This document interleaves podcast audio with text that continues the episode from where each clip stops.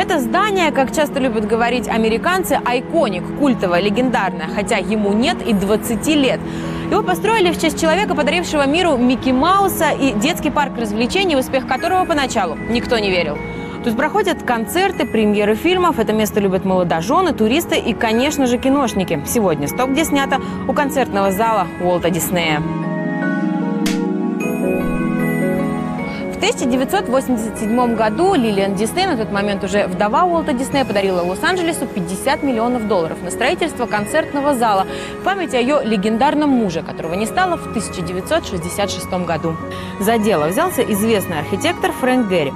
Денег, как обычно бывает в таких делах, не хватало, строительство затягивалось. В итоге зал обошелся семье Диснея и городской казне почти в 200 миллионов долларов и открылся уже после смерти Лилиан в 2003 году.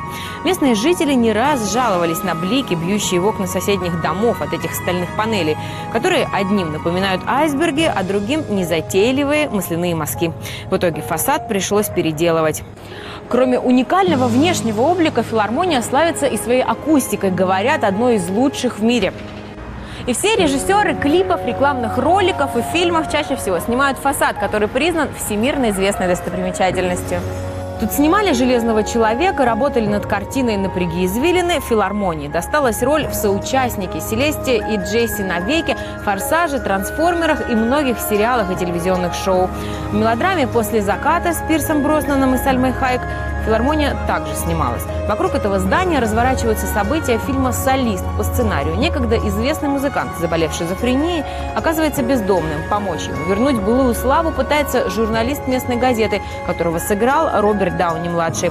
История основана на реальных событиях и, кстати, почти повторилась совсем недавно, когда лос-анджелесский полицейский снял на камеру мобильника и выложил в сеть поющую бездомную на станции метро. Эмилия Замурка оказалась виолончелисткой из Молдавии. Видео с ее участием посмотрели миллионы человек. Она стала мировой знаменитостью, правда, ненадолго. Сейчас о судьбе Эмилии мало что известно.